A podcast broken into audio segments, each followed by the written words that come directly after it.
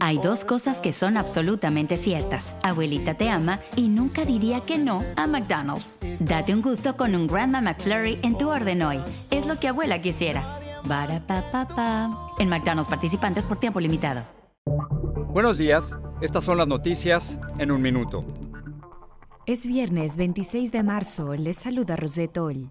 Cualquier persona mayor de 16 años podrá vacunarse contra el COVID-19 en California a partir del mes que viene. 31 estados han anunciado que a mitad de abril la vacuna será accesible para todos.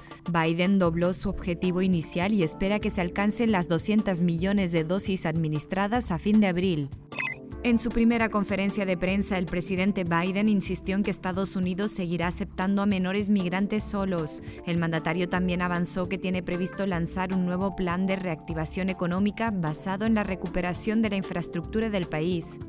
El Servicio Meteorológico Nacional prevé que la madrugada del viernes sigan las fuertes tormentas eléctricas, incluidos los tornados, desde el sureste hasta el valle de Ohio. Miles de personas se encuentran sin luz en Ohio, Alabama y Georgia.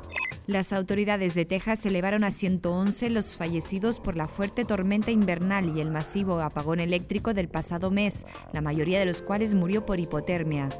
Más información en nuestras redes sociales y univisionoticias.com.